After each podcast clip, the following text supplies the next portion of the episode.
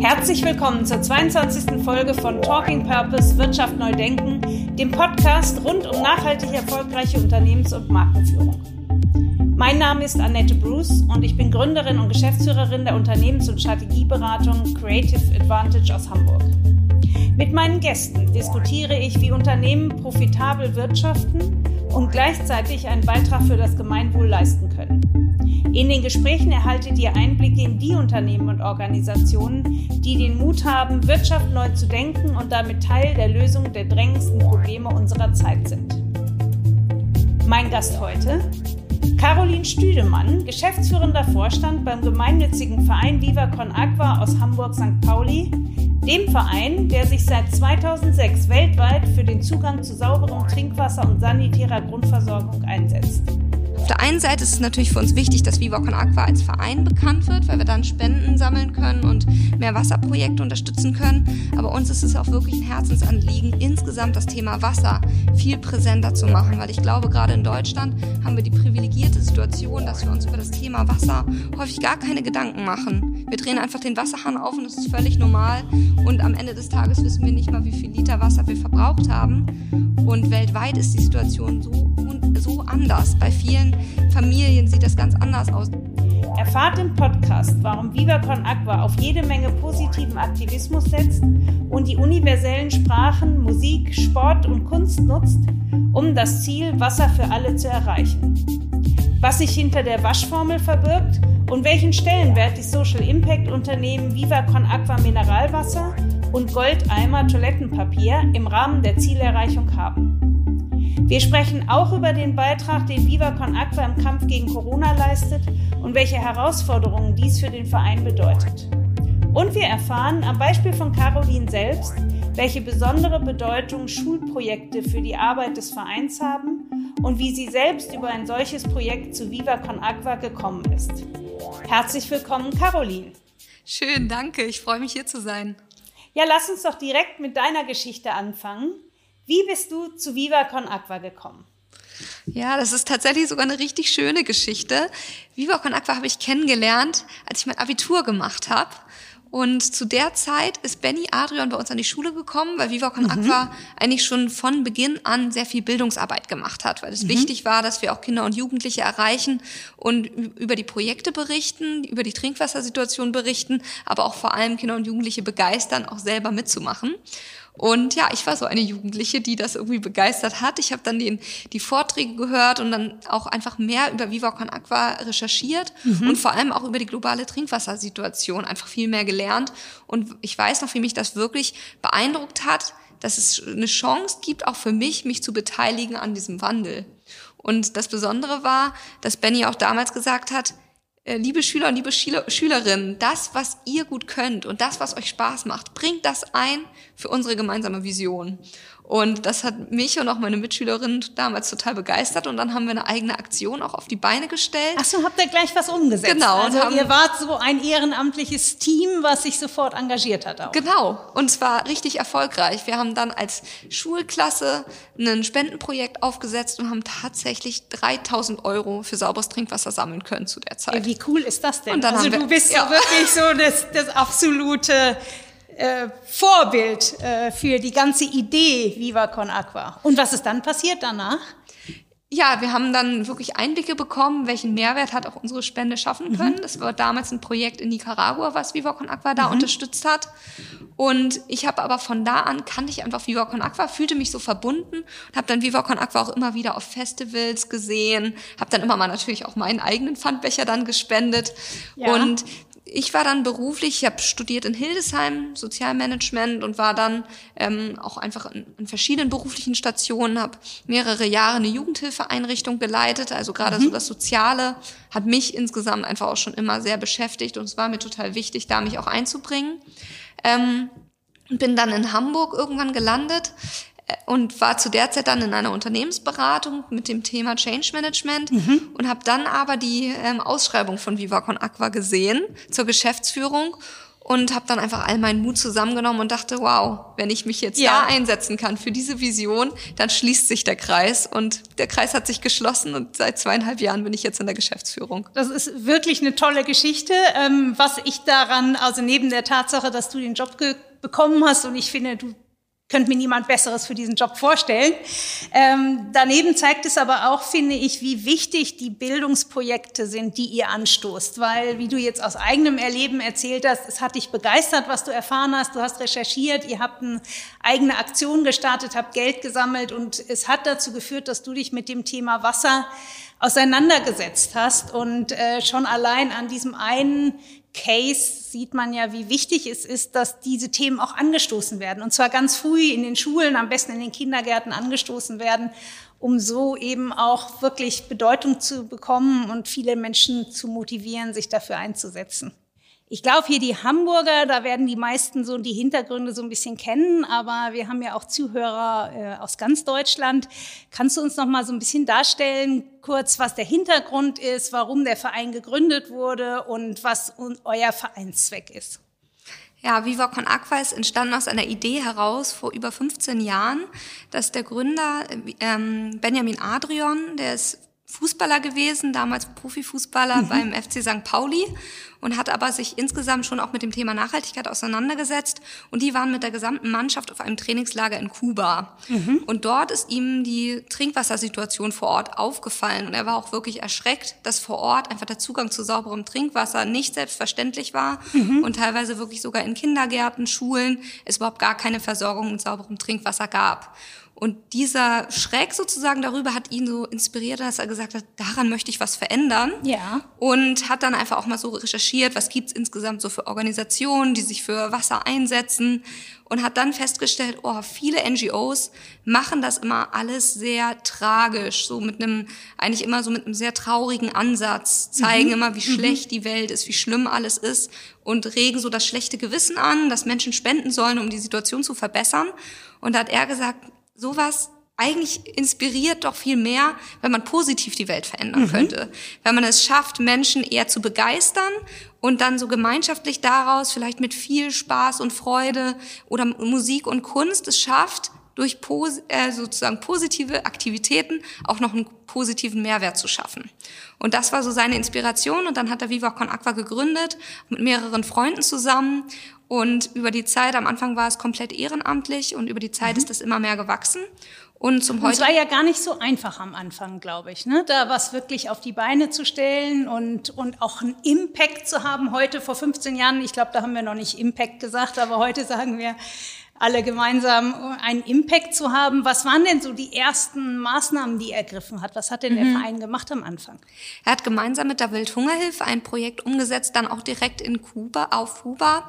Ähm, ah, ja. Und hat dort Kindergärten mit sauberem Trinkwasser versorgt. Mhm. Und was, glaube ich, besonders war zu der Zeit, ist, dass das St. Pauli-Umfeld insgesamt sehr kreativ war. Mhm. Das heißt, da waren schon viele Künstlerinnen, Musikerinnen, auch die gesamte Sportszene, die er dann sehr schnell begeistern konnte, dass er gesagt hat, lasst uns doch gemeinsam etwas verändern. Mhm. Und dann haben die viele bunte kreative Aktionen gestartet und schon ganz schnell hat sich gezeigt, dass er da so voll irgendwie den, den Zahn der Zeit getroffen hat, dass ganz viele Menschen eigentlich Lust hatten, sich zu engagieren und sich so ein bisschen gefragt haben, aber was kann ich denn tun?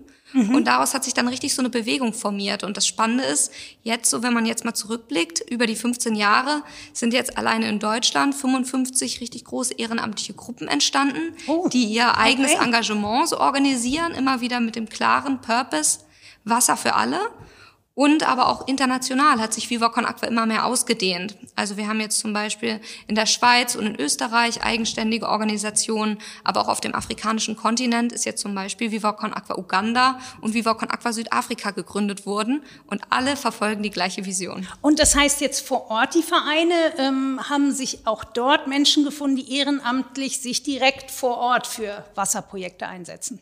Genau richtig. Und die Grund, ja, die Grundmotivation ist eigentlich immer gleich gleich mit positivem Vorangehen, positive Impulse setzen und darüber Veränderung gestalten. Genau, und ihr wollt ja auch mehr als jetzt in Anführungsstrichen nur Wasser zur Verfügung stellen. Ihr habt ja die Wash-Formel entwickelt. genau, entwickelt nicht, aber das ist so ein bisschen eine Abkürzung, die wir ja. immer verwenden. Das ist auch etwas, was im Entwicklungshilfe-Kontext sehr viel auch verwendet wird. WASH steht für Wasser, Sanitär und Hygiene. Und das sind die verschiedenen Komponenten, die einfach notwendig sind, um ein Projekt auch erfolgreich umzusetzen. Und zwar ist es so, häufig denkt man ja, es geht ja sozusagen bei Wasserprojekten erstmal darum, Zugänge zu Wasser zu schaffen. Mhm. Das ist auch häufig so. Es gibt häufig, dass wir Brunnenbohrungen machen oder so Quelleinfassungen, sehr unterschiedlich. Da prüfen wir immer die lokalen Gegebenheiten. Aber was ganz relevant ist für den Projekterfolg ist, dass auf der einen Seite die Sanitärkomponente abgedeckt ist, heißt, dass es zum Beispiel Toiletten gibt und ähm, dass es aber auch Hygienemöglichkeiten gibt, also dass es zum Beispiel Waschbecken gibt, Seifeversorgung, aber auch Hygieneworkshops, dass Menschen noch ein besseres Verständnis dafür bekommen, warum Hygiene so wichtig ist. Das heißt, ihr trainiert sozusagen vor Ort oder ihr schafft Bewusstsein oder ihr leitet an, dass Menschen also vom Kindergarten an über die Schulen sich dran dass es zur Selbstverständlichkeit wird, sich die Hände zu waschen, äh, bessere Hygienemaßnahmen einzuhalten. Mhm. Und das Besondere ist da, wir arbeiten auch immer eng mit lokalen Partnern zusammen. Mhm. Und das Ziel ist auch dort, das alles freudvoll und positiv zu machen. Also auch dort wollen wir eigentlich Kinder und Jugendliche begeistern davon, indem wir mit denen gemeinsam zum Beispiel auch so Kunstprojekte an den Schulwänden mhm. machen, dort auch so bestimmte, was so Lernsätze vielleicht auch mal malen, bestimmte Spiele spielen, so Klatschspiele mit Farbe an den Händen. Mhm die dann so ein bisschen so darstellen, wenn man ein Klatschspiel mit 30 Leuten macht und auf einmal alle Farbe an den Händen haben, dann wird es nochmal viel bewusster, dass Händewaschen so notwendig ist, damit sich auch Bakterien und Viren nicht so sehr verteilen können.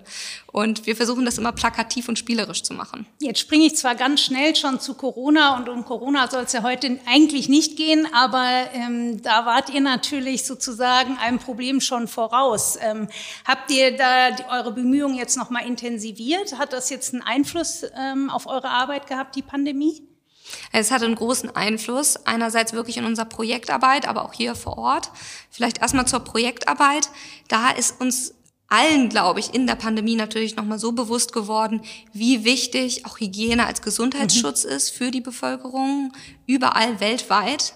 Und ähm, da sind natürlich dann Hygienevorrichtungen die absolute Grundvoraussetzung. Das heißt, diese Komponenten, die wir da umsetzen, sind nochmal umso wichtiger geworden und mhm. die Dringlichkeit dieser Projektumsetzung. Und gleichzeitig war es aber auch schon so, dass wir die Projektumsetzung, auch die wir mit Partnern machen, ein wichtiger Partner für uns ist zum Beispiel auch die Welthungerhilfe, noch heute immer noch, mhm. ähm, dass wir auch sehr konkret umstellen mussten in manchen Bereichen, weil zum Beispiel die Hygieneworkshops in der Form ja dann gar, ja, nicht, gar möglich nicht, möglich waren. Ja. Das heißt, wir haben dann eher zum Beispiel versucht, das in kleineren Rahmen zu machen oder haben auch ähm, ganz spontan so Handwaschanlagen überall aufgestellt, mhm. so mobile, um einfach zu versuchen, die Hygiene vor Ort dann auch zu verbessern und irgendwie anders, über andere Wege auch möglichst viele Menschen zu erreichen. Ganz konkret, jetzt mobile Handwaschstationen finde ich super. Macht ihr das über Geld und der Partner vor Ort organisiert das oder wie muss ich mir das vorstellen? Genau, für uns ist immer total wichtig, dass wir diesen lokalen Einbezug haben. Mhm. Weil wenn man sich vorstellen würde, wir würden jetzt hier aus Hamburg heraus irgendwie mit Zettel und Stift planen, ah, da kommt eine Handwaschanlage hin und da wird das gebraucht, kann man sich vorstellen, dass das nicht klappen kann. Und ja. deswegen ist es so wichtig, die lokale Bevölkerung einzubeziehen. Einmal, um das Wissen zu haben, was ist denn überhaupt wirklich vor Ort benötigt.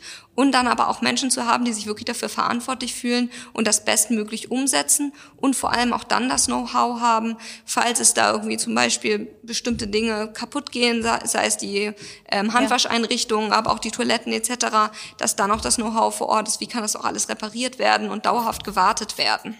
Zwischendurch ein Hinweis in eigener Sache. Wer sich noch näher mit Purpose beschäftigen will, dem empfehle ich unser neues Buch Corporate Purpose, das Erfolgskonzept der Zukunft, wie sich mit Haltung, Gemeinwohl und Profitabilität verbinden lassen.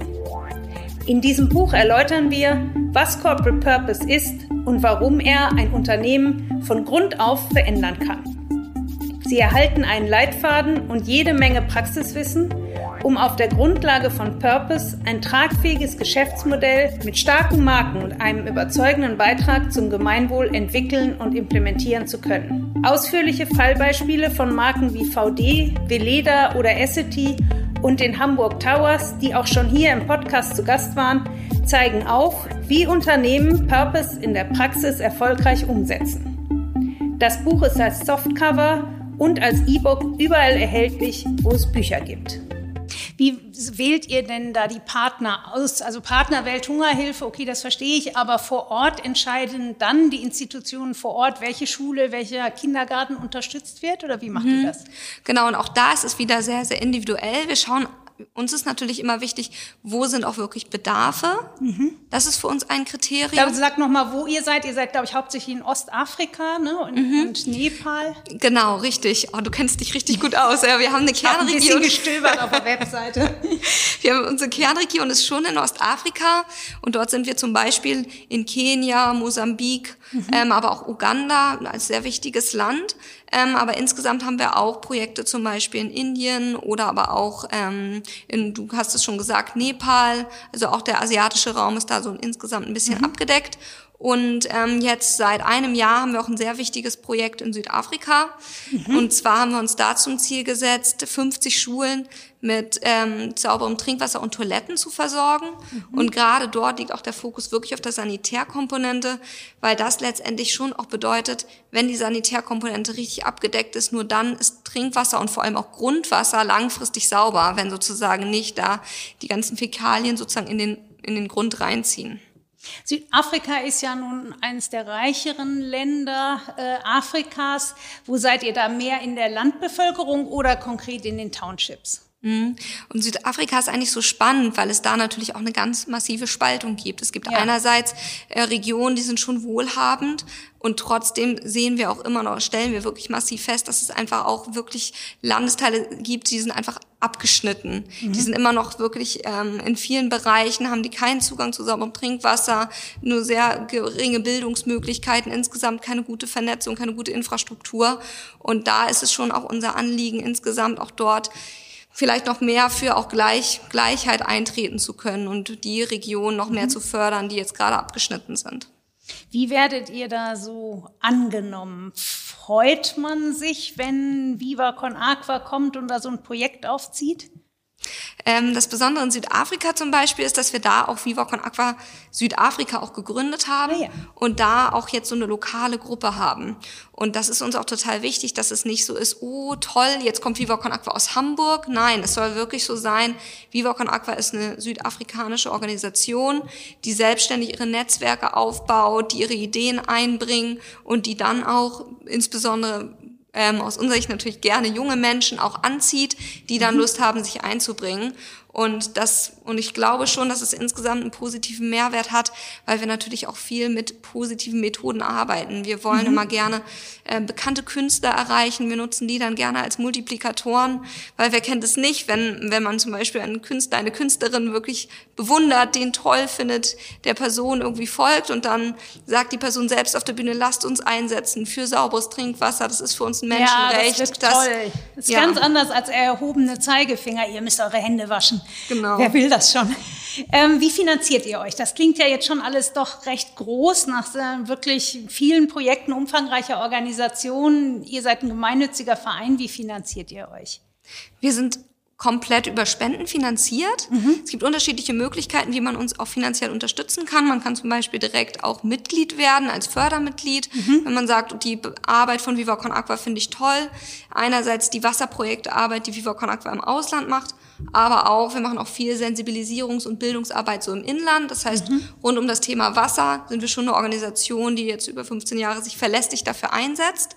Und es gibt aber auch Unternehmen, die sagen, wir wir haben entweder in unserer Produktion zum Beispiel, ähm, verbrauchen wir Wasser und wir wollen das sozusagen über einen anderen Weg ähm, eine Organisation dann unterstützen, die sich für das Thema Wasser einsetzt oder ähm, auch insgesamt Stiftungen, die sagen, sie haben Lust, uns zu unterstützen. Das ist sehr vielfältig, aber hauptsächlich über Spenden. Mhm. Und ein wichtiger Kanal ist ja natürlich auch unser Mineralwasser. Ja, was mir hier vor uns auf dem Tisch steht. Äh, wir haben ja leider keinen Videopodcast, aber damit das alle gehört haben, wir haben hier das leckere Viva Con Aqua Wasser auf dem Tisch stehen. Und man muss sagen, wir trinken heute leise. Viva ja, Aqua genau. kann, kann man leid, laus, leise und laut trinken. Das bedeutet mit oder ohne Sprudel. Ähm, genau, und das ist so eine Idee, dass wir gesagt haben, also eigentlich ist es toll, so ein Produkt zu haben, wie so eigentlich so eine Art kleines Maskottchen, was auf der einen Seite wie so ein flüssiger Flyer ist, wenn man in die Gastronomie, im Restaurant sitzt, ähm, sich mit Freunden trifft und dann steht da auf einmal Viva Aqua auf dem Tisch, dann kommt man vielleicht über das Thema Wasser ins Gespräch, ja, über ich finde das eine ganz tolle Idee, weil damals in diesem ersten Interview hattest du mir erzählt, ihr habt euch überlegt, wie können wir uns eigentlich noch bekannter machen. Da war, da lief das zwar alles schon, aber äh, du sagtest, das kam wirklich auch aus der Überlegung, wie können wir möglichst vielen Menschen von unserem Verein und unserem Engagement erzählen und seid dann auf die Idee der Flasche gekommen, weil jede Flasche trägt ja die Geschichte auf sich. Ich fand das eine ganz tolle Idee einfach sozusagen. Mensch, warum wir, wir wollen für Wasser, Trinkwasser für alle, ähm, warum stellen wir nicht ein Mineralwasser her und nutzen das Etikett als Hauptwerbebotschaft? Mhm. Und ich mhm. glaube, das hat auch in zunächst mal hier in Norddeutschland, in Hamburg extrem eingeschlagen. Wo kann man euch inzwischen alles kaufen? Zwischenzeitlich kann man uns, glaube ich, deutschlandweit eigentlich flächendeckend ganz gut kaufen. Hauptsächlich in der Gastronomie sind wir viel vertreten, aber auch im Einzelhandel. Und ich glaube, um nochmal, was du da gesagt hast mit dem flüssigen Flyer, uns war es ja auch, auf der einen Seite ist es natürlich für uns wichtig, dass Viva Con Aqua als Verein bekannt wird, weil mhm. wir dann Spenden sammeln können und mehr Wasserprojekte unterstützen können. Aber uns ist es auch wirklich ein Herzensanliegen, insgesamt das Thema Wasser viel präsenter zu machen, mhm. weil ich glaube, gerade in Deutschland haben wir die privilegierte Situation, dass wir uns über das Thema Wasser häufig gar keine Gedanken mhm. machen. Wir drehen einfach den Wasserhahn auf und es ist völlig normal. Und am Ende des Tages wissen wir nicht mal, wie viel Liter Wasser wir verbraucht haben. Und weltweit ist die Situation so, so anders. Bei vielen ja. Familien sieht das ganz anders aus. Da müssen die hauptsächlich Frauen und Mädchen morgens früh aufstehen, manchmal mehrere Kilometer Weg zurücklegen, Wasser holen und hoffen, dass es für den ganzen Tag reicht und gegebenenfalls am Nachmittag oder Abend sogar noch mal los und noch mehr Wasser nachholen. Und insgesamt weltweit ist es so, dass 579 Millionen Menschen keinen Zugang zu sauberem Trinkwasser haben. Ja, ich glaube, das ist ein ganz wichtiges Thema, dass wir uns hier überhaupt nicht bewusst sind, dass Wasserknappheit eines der ganz, ganz großen Probleme ähm, auf der Welt ist. Und es ja sehr viele Länder gibt, die darunter leiden, auch wir ein bisschen prominenter geworden, weil reicher das Wasserproblem in Südafrika, mhm. ähm, wo es ja nun auch zum Teil das Leitungswasser gesperrt wurde. Ihr habt euch das sehr auf die Fahnen geschrieben, auch dafür Bewusstsein zu schaffen, eben auch hier und macht das über eure Projekte. Ähm, ihr hattet aber auch die Idee, dieses Mineralwasser zu nutzen, um über marktwirtschaftliche Methoden auch Geld für eure Arbeit einzunehmen. Wenn ich das richtig weiß, geht auch der Gewinn davon mit in eure Projekte? Vielleicht kannst du das Ja, da, so da hast du recht. Und das ist, glaube ich, auch ein toller Ansatz. Und das wünsche ich mir tatsächlich an, vielleicht an alle Gründer und Gründerinnen da draußen, wenn ihr jetzt darüber nachdenkt, irgendwie ein Unternehmen zu gründen, dann denkt mal darüber nach, wie können wir eigentlich Unternehmen letztendlich aufbauen, die wirklich dem Planeten oder dem Menschen richtig nutzen. Mhm. So haben wir uns auch gefragt, wie können wir eigentlich wirtschaftliche Prinzipien für uns nutzen, für den guten Zweck. Mhm. Und so ist es so, dass die, die Rechtsform so aufgebaut ist, dass die Gesellschafter auch in der Gemeinnützigkeit sind. Mhm. Das heißt, Gewinnausschüttungen landen beim Verein und der Viva Con Aqua Stiftung. Aber darüber okay. hinaus haben wir sogar auch noch weitere Gebühren, die sozusagen dann der Gemeinnützigkeit zugutekommen. Wir sind selber nicht Abfüller. Wir haben sozusagen dann einen Vertrag mhm. mit einem Abfüller gemeinsam und wollen aber diese wirtschaftlichen Prinzipien nutzen und auch so ein bisschen den Markt dadurch aufwirbeln, weil gerade der Getränkemarkt, da gab es vorher eigentlich gar nicht die Überlegungen, wie können eigentlich letztendlich Getränke auch Nachhaltigkeit dienen oder wie kann man da mehr den Menschen auch in den Mittelpunkt stellen. Und da sind wir natürlich mit unserem Produkt vor 2010 ist das rausgekommen, absoluter Vorreiter gew gewesen. Und ich beobachte aber jetzt, dass es immer mehr Sozialunternehmen gibt, die sagen, we build something the planet needs. So, mhm. es gibt so viele Produkte und so viel Krimskrams. Wir brauchen Den vieles gar nicht braucht. mehr. Ja. Aber wir haben wirklich massive, auch insgesamt Herausforderungen, sei es rund um medizinische Herausforderungen in der Pflege, Alterung der Gesellschaft insgesamt, Bildungsnotstände. Es gibt ja ganz viele Bereiche, wo man sagen würde, da wäre es eigentlich total wichtig, dass wir uns da engagieren. Und da finde ich es immer toll zu beobachten, dass in diese Felder auch immer mehr Sozialunternehmer und Unternehmerinnen reingehen und sagen, wir wollen ein Unternehmen aufbauen, was einen wirklichen Mehrwert schafft. Das finde ich total gut und richtig viele orientieren sich da ja auch an den Sustainability Goals der UN, die ja so die ganz großen Probleme der Welt oder auch die Optimierungspotenziale der Welt aufzeigen. Aber du hast gerade noch mal so einen ganz interessanten Punkt gesagt. Ich habe das schon mehrfach jetzt im Podcast mit meinen Gästen diskutiert.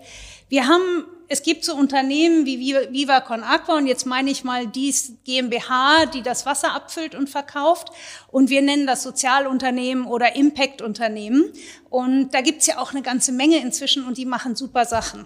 Ich höre aber auch immer häufiger, dass auch gerade Menschen, die sich in diesen Unternehmen engagieren, sagen, wir müssen aufhören mit dieser Trennung. Wir können nicht hier die kleinen, feinen, tollen Sozialunternehmen haben, die sich abrackern und wirklich tolle Sachen auf die Beine stellen. Und hier haben wir die Großindustrie, die macht einfach weiter wie bisher. Wie siehst du das? Also vielleicht noch ganz kurz, die Andrea äh, Buri, die ja Avery gegründet hat, die hatte im Podcast gesagt, sie möchte gar nicht mehr in diese Ecke Sozialunternehmer gestellt werden. Sie möchte ein Unternehmer sein wie alle anderen und möchte eigentlich dafür arbeiten, dass der gesamten Wirtschaft bewusst wird, wie viel Macht, wie viel Möglichkeiten sie haben um sinnvoller auf unserem Planeten zu agieren. Wie siehst du das? Mhm. Also ich glaube, es ist die Notwendigkeit und Dringlichkeit absolut da, dass sich wirklich alle Unternehmer, Unternehmerinnen genau diese Frage stellen. Was ist eigentlich das Ziel meines Unternehmens? Mhm. Und vor allem würde ich da ganz gerne wegkommen von Schadenminimierung durch das eigene Geschäftsmodell hin wirklich zu Nutzen bringen. Ist so eigentlich schon ein verrückter Begriff, oder? Schadenminimierung? genau. Also neulich hat auch mal so ein äh, Geschäftsführer von Elobau, ähm, mittelständisches, ganz ganz tolles Unternehmen. Und der hat auch im Podcast gesagt, wieso ist es so, dass wir für unseren Müll bezahlen? Das haben wir ja alle gelernt, zum Beispiel, dass Müll kostet. Wieso bezahlen wir nicht auch für unsere Verschmutzung? Er sagt, es muss doch selbstverständlich sein, dass wir nicht die guten sich CO2-Zertifikate vielleicht kaufen auf freiwilliger Basis, um da irgendwie ein bisschen besser die Bilanz aufzufrischen, sondern er sagt, das müsste doch, ist doch eigentlich selbstverständlich. Wenn mhm. ich was Belastendes für die Umwelt mache, dann muss ich dafür bezahlen. Und du gehst jetzt eigentlich noch einen Schritt weiter und sagst, warum müssen die das überhaupt machen? Ne? Genau. So für mich ist es auch ganz klar und selbstverständlich, dass diese ganzen Schäden an der Umwelt ähm, ganz und auch am Menschen, was ja auch genauso ja. passiert, auch aus meiner Sicht ja. auf jeden Fall bilanziert werden müssten um da auch vielleicht insgesamt mehr Gerechtigkeit auch zwischen den Geschäftsmodellen zu schaffen und auch so Wettbewerbs gleiche Chancen im mhm. Wettbewerb, sage ich mal. Und darüber hinaus ist aber für mich tatsächlich so die Kompensation am Ende, sowas wie zum Beispiel CO2-Zertifikate ähm, mhm. oder so, ist für mich eigentlich der letzte Schritt. Und der erste Schritt müsste eigentlich immer sein, sozusagen die eigenen Prozesse genau zu prüfen und zu gucken, wo können wir vielleicht auch insgesamt schon unsere äh, Prozesse nachhaltiger mhm. gestalten. Und da vielleicht auch nochmal darauf zu kommen, was du am Anfang gesagt hast mit den großen Konzernen, die sich eigentlich auch wandeln müssen ähm, und das sehe ich, sehe ich genauso. Und da können zum Beispiel, finde ich, so Startups oder Sozialunternehmen eigentlich ein gutes Beispiel, so als Beispiel vorangehen und zeigen, es gibt schon bestimmte Methoden, die vielleicht bestimmte Prozesse nachhaltiger machen, die Logistik mhm. ähm, oder Produktion nachhaltiger umsetzen können, die bestimmte Verpackungsmaterialien anders einsetzen. Und das wäre aus meiner Sicht dann auch eine Verantwortung dass wir da vielleicht über einen Wissensaustausch oder so mehr möglich machen, dass auch größere Konzerne das dann diese Ideen, die es gibt, aufgreifen und diese dann natürlich mit einem anderen, ganz anderen finanziellen Volumen natürlich auch skalieren können und das hat dann sehr, sehr große Effekte. Ganz konkret bei euch, wie hat denn die Getränkebranche auf euer Wasser reagiert? Zehn Jahre hast du gesagt, 2010 habt ihr das gelauncht, elf Jahre. Habt ihr da Reaktionen gekriegt aus der Branche? Also mir ist es erstmals aufgefallen, weil es auf dem Flughafen bei Heimann äh, zu kaufen gab und ich damals noch sehr viel geflogen bin und mir immer Viva Con Aqua gekauft habe. Wie hat denn die Branche reagiert? Für mich war das auf einmal überall, zumindest hier in, in mhm. Hamburg lebend. Ähm, ich, ich weiß es nicht so genau. Zu der Zeit war ich noch nicht bei Viva Con Aqua. Ich glaube, dass wir insgesamt zum Glück sehr früh auch in der gesamten Branche eine hohe Akzeptanz hatten, mhm. weil wir sozusagen das nicht zum Selbstzweck und zur Profitorientierung gemacht haben, sondern weil ganz okay. klar war, dieses Wasser finanziert gemeinnützige Projekte, die wir umsetzen, Das heißt, ihr hattet nicht das Gefühl, die Konkurrenz versucht euch da wieder rauszutreiben, zum Beispiel bei Heimann, sondern ihr wart irgendwie akzeptiert. So. Ja, wir waren akzeptiert und wir waren, glaube ich, auch immer authentisch, weil es für uns immer klar war, unser Wasser hat einen festen Preis und wenn man Viva Con Aqua Wasser nimmt, dann gibt's leider keinen Kühlschrank geschenkt und keine besonderen, besonderen Vorteile, ja. sondern man kann dadurch Projekte unterstützen. Und ich glaube, deswegen war das so, dass wir so insgesamt akzeptiert waren und wir wurden natürlich auch besonders gut angenommen von gastronomischen Betrieben. Guck mal, da kann ich sogar auch gleich ein Beispiel bringen, weil ähm, hier bei uns im Studio haben wir ja einen Fritz Cola Kühlschrank und natürlich und den haben wir geschenkt bekommen, genau das, was du gesagt hast. Und natürlich gehört dazu, wenn man diesen Kühlschrank geschenkt bekommt, dass dann auch Fritz Cola im Kühlschrank ist. Aber Viva Con Aqua war erlaubt, weil ich gleich gesagt habe, Mineralwasser will ich nicht umstellen. Es bleibt bei Viva Con Aqua und hat er gesagt, nee, Viva Con Aqua ist erlaubt. Das dürft ihr natürlich in unseren Kühlschrank reintun. Also Genau. Ja, haben wir selbst das freut erlebt. mich. Und ich glaube, da hat insgesamt haben so Sozialunternehmen einen Riesenhebel. Mhm. Und ich wünsche mir tatsächlich, dass so insgesamt zum Beispiel in Bildungsinstitutionen, sei es in Schulen oder auch ähm, in Universitäten insgesamt so Wirtschaft auch nochmal anders gelehrt wird. Also dass man gerade so, dass die Möglichkeit über Wirtschaft auch richtig gesellschaftliche Veränderung zu fördern und auch Nachhaltigkeit letztendlich in den Vordergrund zu stellen über Wirtschaft, dass das mehr möglich wird. Und ich erinnere mich selber an, an mein Studium. Ich hatte, ich habe Sozialpädagogik und Wirtschaft studiert. Mhm. Und in meinem Wirtschaftsstudium ist Sozialunternehmertum gar nicht richtig vorgekommen. Das finde ich einen ganz wichtigen Punkt. Ihr müsstet eigentlich fast einen Lehrstuhl initiieren für das Thema. Ich hatte ja neulich den Jens Schröder im Podcast hier. Das ist der Chefredakteur des Geomagazins.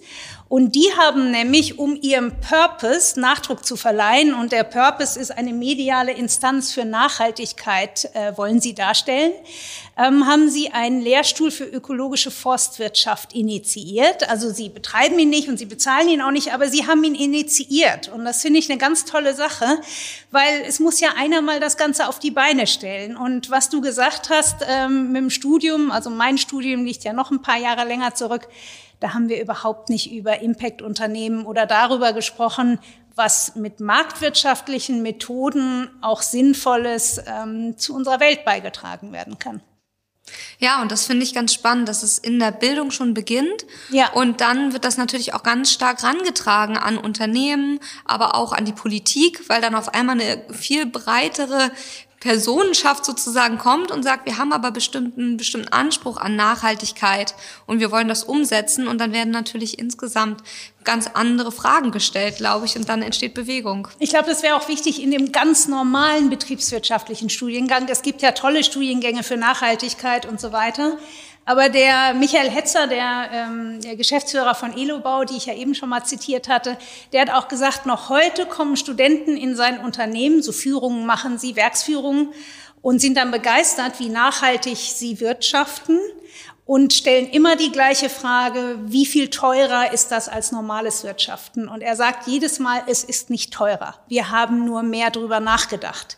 Und dann sind die Studenten, sagt er, immer noch so überrascht, dass das möglich ist. Ähm, und da meinte er nämlich auch schon, man, man müsste das wirklich dafür sorgen, dass das im Lehrmaterial mehr verankert ist, dass ganz viel möglich ist, wenn wir mehr drüber nachdenken über das, was wir tun.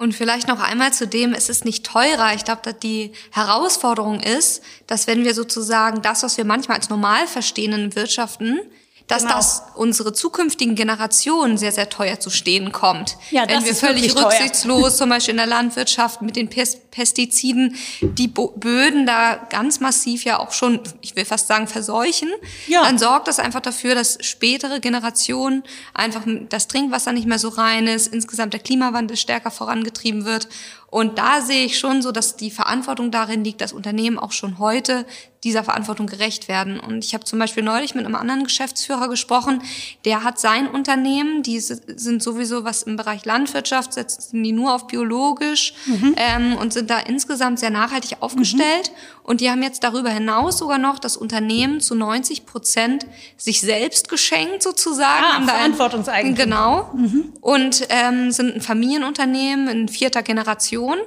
Und das finde ich ist natürlich auch einfach ein sehr, sehr guter Ansatz zu sagen, wir haben nicht ein Shareholder Value oder versuchen, wir ziehen die Gewinne nicht aus dem Unternehmen raus, damit sich einzelne Personen daran bereichern, sondern das Unternehmen hat einen Zweck und deswegen bleiben die Gelder auch im Unternehmen. Und dann kann das Unternehmen natürlich auch Strukturen und Infrastruktur aufbauen und langfristig nachhaltig werden. Wir möchten an dieser Stelle unüberhörbar, gerne auf unseren Sponsor hinweisen. Bayer Dynamic, der renommierte Kopfhörer- und Mikrofonhersteller aus Heilbronn, der den Großteil seiner exzellenten Pro-Audio-Produkte am Standort in Handarbeit fertigt. In diesem Fall unterstützt er uns mit dem Fox USB-Mikrofon und den DT770 Pro Kopfhörern. Somit ist sichergestellt, dass wir uns hier gut verstehen. Ja, da, da passiert ja zum Glück sehr viel. Ich habe gerade gestern gehört, war ja großes äh, Gespräch zwischen führenden Politikern und der, der Purpose AG, der Initiative für Verantwortungseigentum. Bin gespannt, ob äh, es in Deutschland diese Gesellschaftsform denn zukunftsfähig wird und ob sie genehmigt wird, weil bisher ist es ja recht schwierig. Das ist zwar ein anderes Thema, da gehen wir jetzt nicht ganz tief rein, aber noch ist es schwierig, das umzusetzen, was du gerade geschildert mhm. hast. Und dabei ist es umso wichtig, dass Politik da auch mitgeht, weil ich glaube, ohne bestimmte Regulatorik, sei es wie den Aspekt, den du angesprochen hast, Bilanzierung von zum Beispiel CO2 oder mhm. Schadstoffen, aber auch genauso eine Möglichkeit, auch eine Rechtsform zu mhm. haben, die das Steuerrat auch im Unternehmen belässt. Ich glaube, das ist total wichtig, damit auch wirklich zukünftige Veränderungen stattfinden können. Absolut. Jetzt will ich nochmal zurückkommen auf äh, Viva Con Aqua, auf das, die GmbH, das, die das Mineralwasser habt. Ihr habt ja noch was Neues gegründet vor nicht allzu langer Zeit. Goldeimer, Klopapier. Erzähl mal, wie es dazu gekommen ist und äh, was ihr da macht.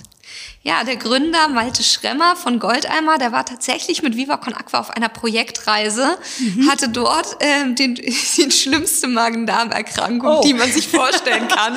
Arme, und ja. ähm, hat dann einfach irgendwie, glaube ich, persönlich natürlich diese Erfahrung gemacht, was das bedeutet, aber auch gleichzeitig natürlich vor Ort gesehen, dass sanitäre Versorgung es häufig einfach komplett nicht gibt und was das aber für eine Relevanz hat, sei es einerseits für den Gesundheitsschutz, aber auch für, wie ich vorhin schon gesagt habe, die langfristige Sicherung auch von sauberem Grundwasser. Und der hat sich dann zum Ziel gemacht, wirklich das Thema Sanitär einfach auch insgesamt viel ganzheitlicher anzugehen. Mhm. Und die haben unter anderem auch einen Produktansatz gewählt, dass die ein Klopapier mhm. vertreiben. Mhm. Das Goldeimer Klopapier, auch eine, eine, schöne Möglichkeit, um sehr niedrigschwellig auch die, die gemeinnützige GmbH zu unterstützen, indem man das Klopapier kauft. Und da aber auch der Ansatz, das eine sind sozusagen die Gelder, die durch die, den Klopapierkauf in die gemeinnützige Organisation gehen. Das ist das eine. Aber das andere ist auch, dass wir insgesamt dieses Tabu brechen wollen, dass man über Toiletten und Toilettengang und sowas, darüber darf man ja immer nicht sprechen und das ja, ist irgendwie immer alles schambesetzt. Ja. Und das ist aber so etwas Normales und ist für viele Menschen einfach auch eine globale große Herausforderung. Das ist ja auch von SDG 6 mhm. ist ähm, Sanitärversorgung genauso auch mit verankert. Und das ist einfach eine globale Herausforderung, die wir gerade haben und die wir auch noch länger haben. Und da versucht sich Goldeimer dafür einzusetzen, dass immer mehr Menschen auch einen Zugang zu einem Klo haben. Genau, dann machen wir auch hier nochmal den ganz offiziellen Werbeblock. Einfach mal kaufen. Äh, Goldeimer Klopapier oder Aqua, Viva con Aqua Mineralwasser. Das Klopapier, auch da habt ihr ja den Spaßansatz gewählt, weil das Klopapier ist witzig bedruckt. Äh, keine Blümchen, die 70er Jahre Blümchen, die ja noch auf den meisten Klopapierrollen äh, drauf gedruckt sind, ähm, sondern da gibt's lustige Sprüche drauf, da sind Zeichnungen drauf. Also auch da das Thema mit Spaß, mit Humor und äh, auch ja ein bisschen mit Unterhaltung angegangen. Mhm. Und auch schon auch immer mit wirklich für uns relevanten Themen. Also jetzt das neueste äh, Klopapier ist ein antirassistisches Klopapier. Ei, das ähm, habe ich noch nicht Weil ähm, vor allem mit dem Claim, Rassismus ist für einen Arsch, ah, haben ja, okay. wir uns gesagt, ähm, dass wir darüber einfach auch den Diskurs anstoßen wollen. Genau, und, und ja auch das Hygienethema. Ich glaube, wie geht der Spruch genau? Nach, nach dem, nach dem nach der Toilette Hände waschen oder nach dem Klogang Hände waschen oder sowas steht mhm. ja auch richtig drauf. Ähm, das finde ich total gut. Das könnte man zwar sagen, wieso das, das gehört ins, ins, ins Kindergartenalter, dass man das lernt. Ähm, aber andererseits bringt es ja auch nochmal Bewusstsein, dass das eben nicht so ganz normal überall auf der Welt ist. Ja, und wirklich das, einmal dieses Bewusstsein insgesamt und aber auch wirklich mehr darüber zu sprechen, was wir für einerseits natürlich schon für Errungenschaften hier haben, dadurch, dass mhm. wir diese Zugänge zu den Hygienemöglichkeiten haben. Wir haben alle unsere eigene private Toilette, äh, wo wir komplett uns, äh, ja, ja. was weiß ich, waschen können, Hände waschen können, duschen können. Also wirklich Tür total hygienisch. Können. Ja, für uns die Privatsphäre haben und das ist in der Form gar nicht gegeben. Und das ist natürlich besonders auch ein großes Problem für viele Frauen oder menstruierende Personen in dem Moment, wenn sie ihre Periode haben und gar keine Privatsphäre haben, keine hygienische Möglichkeit, dann ist es einfach eine Herausforderung. Und ich glaube, es ist gut, dass wir einfach diese Themen uns bewusster machen und mhm. das Privileg, was wir haben, mehr mit anderen Menschen teilen, indem wir diese Produkte konsumieren, spenden und einfach insgesamt darüber sprechen. Apropos Spenden, also ohne jetzt äh, Zahlen zu nennen, ähm, wie ist denn das ungefähr das Verhältnis zwischen Spenden und den Erträgen aus euren ähm, Vertriebsprodukten? Kannst du das ungefähr sagen? Mm, also die Spenden sind insgesamt schon der, der größte Block mhm. unserer Einnahmen, weil das Besondere ist natürlich, dass diese Produkte auch manchmal wie so eine Art Erstkontakt funktionieren. Das heißt, Menschen ah, ja. lernen zum Beispiel okay. über das Produkt Viva Con Aqua kennen mhm. und denken dann, oh, das klingt aber spannend, ich schaue mir mal die Homepage an, ich gucke mal, wie die Projektarbeit machen und sind dann fasziniert, weil sie sagen, oh, Viva Con Aqua macht ja sogar Bildungsarbeit hier in Deutschland zum Thema Wasser, mhm. setzen sich jetzt schon verlässlich so lange dafür ein ähm, ich habe Lust, diesen Verein stärker zu unterstützen und spende dann. Deswegen sind die Spenden schon deutlich größer und ähm, das ist eigentlich tatsächlich auch so unser Ziel, dass wir eigentlich immer die Spenden sozusagen schon das größte Volumen haben und trotzdem aber eine Ausgeglichenheit haben, dass wir über Produkte oder wirtschaftliche Einnahmen sozusagen noch weitere Standbeine haben, um auch für so Zeiten wie in der Pandemie, wo jetzt auch teilweise die Spenden zurückgegangen sind, dass man dann anders noch aufgestellt Die. Spenden sind zurückgegangen zum einen ne, und zum anderen äh, habe ich mal gelesen, ihr seid auf 150 Festivals im Jahr mit eurem Wasserprodukt. Die sind ja nun auch alle weggefallen. Ähm, müsst, musstet ihr jetzt eure Projekte zurückfahren? Hat euch das jetzt massiv eingeschränkt oder wie ist die aktuelle Situation? 2020 war tatsächlich für uns ein sehr herausforderndes Jahr, weil Viva Con Aqua über, du hast es gesagt, über die ganzen Festivals natürlich mhm. ganz viele Menschen erreicht. Und das, ähm, wir haben so eine Idee gehabt, 2007 schon, dass wir Pfandbecher sammeln ja. auf den Veranstaltungen und diese Pfandbecher dann sozusagen als Spende an den Verein gehen und damit Wasserprojekte umgesetzt werden. Und wenn wir auf so vielen Veranstaltungen und Festivals sind, wo so viele Menschen sind, haben wir schon insgesamt ein hohes Volumen an Einnahmen ja. für, ja. für Wasserprojekte. Und diese ganzen Spenden sind komplett natürlich ausgeblieben. Und darüber hinaus aber auch die ganzen Kontaktpunkte, weil wir können dann natürlich auch Menschen erreichen. Wir haben auf jedem Festival einen Infostand, wo, über, wo wir über unsere Projekte berichten. Mhm. Das heißt, auch darüber inspirieren wir Menschen, die dann danach sagen, toll, was Viva Aqua macht, da möchte ich spenden. Deswegen war es schon für eine Zeit im Jahr, so gerade im Sommer, dass wir wirklich ein richtiges Spendenloch hatten. Und im Dezember, muss ich sagen, waren wir wirklich sehr, sehr erleichtert, weil dann doch noch ein großer, ja, große Spendeneinnahmen kamen, was dazu geführt hat, dass wir rückblickend im Jahr 2020 die höchste Projektförderung hatten, ähm, wie noch oh. zuvor. Oh, das ähm, und das mich. heißt, wir haben ein bisschen gezittert ähm, und waren dann erst sozusagen auch wirklich ja ein bisschen ich, ja, überfordert würde ich nicht sagen, aber wir mussten uns einfach insgesamt komplett umstellen.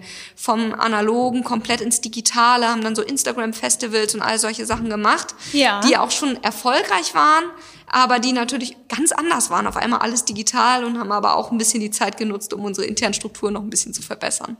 Super, das ist gut. Ich glaube, ich hatte nämlich Anfang, also irgendwie Mitte 2020 nämlich mal einen Bericht gelesen, dass ihr das schon merkt, dass das Spendenvolumen zurückgeht und äh, dass das eben Probleme auch mit äh, den Projekten bringt. Das freut mich sehr, dass sich das noch zum Guten gewendet hat. Ähm, Caroline, vielleicht zum Abschluss, hast du so ein Lieblingsprojekt, wo du sagst, äh, Mensch, wenn ich so, wie, ihr macht jetzt unheimlich viel, aber gibt es so eins, was dir so ganz besonders am Herzen liegt, ähm, was du vielleicht hier uns noch kurz vorstellen könntest. Ja, ich, ein Projekt begeistert mich wirklich sehr. Das ist in Äthiopien, in der Amhara-Region. Mhm. Und da haben wir ein riesiges Bohrgerät. Das hat sogar einen mhm. Namen, weil es auch komplett bunt gestaltet ist. John's Rig. Okay. Und das ist ein Bohrgerät, was wirklich gerade die Region ist sehr, sehr trocken und das Grundwasser liegt sehr tief. Das heißt, über normale Handbohrungen oder so kommt man da gar nicht dran. Mhm. Und dieses Bohrgerät ist wirklich da in der Region aktiv, bohrt dann diese Bohrlöcher und dann schaffen wir es dann immer mit jedem weiteren Bohrloch, mit jedem Tiefbrunnen auch ungefähr 1000 Menschen mit sauberem Trinkwasser zu versorgen. Und Super. ich finde das so inspirierend, weil wir da auch insbesondere sehr eng auch mit den lokalen Bevölkerungen jeweils so zusammenarbeiten und das irgendwie so eine insgesamt, finde ich, so ganz schön zeigt, was Viva Con Aqua so macht. Aber mich begeistert zum Beispiel auch ähm, Viva Con Aqua Uganda. Die mhm. haben nämlich ein eigenes so Hygieneschulungsprogramm auch richtig aufgesetzt und die arbeiten ganz viel mit Kindern und Jugendlichen über den Sport zusammen mhm. und machen so Fußballprogramme. Und es nennt sich Football for Wash. Und da wird der Fußballsport toll. dafür genutzt, wirklich rund um das Thema Wasser und Sanitär und aber auch natürlich Hygiene letztendlich spielerisch aufzuklären und so richtig bestimmte Spiele zu etablieren, die den Kindern ganz spielerisch so bestimmte neue Routinen auch vermitteln. Das finde ich eine ganz tolle Idee, die Kinder da abzuholen, wo sie gerne sind. Und Fußball ist nun mal ein, ja auch ein sehr verbindendes Spiel und sich da zu integrieren in die Themenwelt, finde ich eine ganz tolle Idee. Caroline, 15 Jahre Viva Con Aqua mit dem Purpose Wasser für alle, alle für Wasser. Ist ein ganz tolles Projekt und für mich klingt es auch nach 15 Jahren ganz frisch, ganz jung, ganz äh, engagiert, wahrscheinlich wie am ersten Tag. Alle, die dieses tolle Projekt unterstützen wollen, ähm, Viva Con Aqua, Mineralwasser kann man überall kaufen, Goldheimer kann man in den Drogeriemärkten und an verschiedenen Stellen kaufen oder man kann sich ehrenamtlich engagieren oder natürlich einfach auch spenden. Ähm, du hast uns ganz toll aufgezeigt, was für wirklich tolle und förderungswürdige Projekte ihr damit macht. Ähm, Ganz, ganz herzlichen Dank, dass du heute bei mir zu Gast warst. Ich wünsche euch weiterhin sehr viel Erfolg mit dem, was ihr tut. Thema Hygiene, so aktuell wie nie. Thema Wasser, wir haben darüber gesprochen, äh, viele, viele, viele Millionen Menschen auf der Welt leben ohne Zugang zu sauberem Trinkwasser. Ich glaube, ihr werdet gebraucht ähm, und es ist ein tolles Projekt und eine sehr engagierte und tolle geschäftsführende Vorständin. Vielen, vielen Dank, Caroline. Danke dir für das Interview.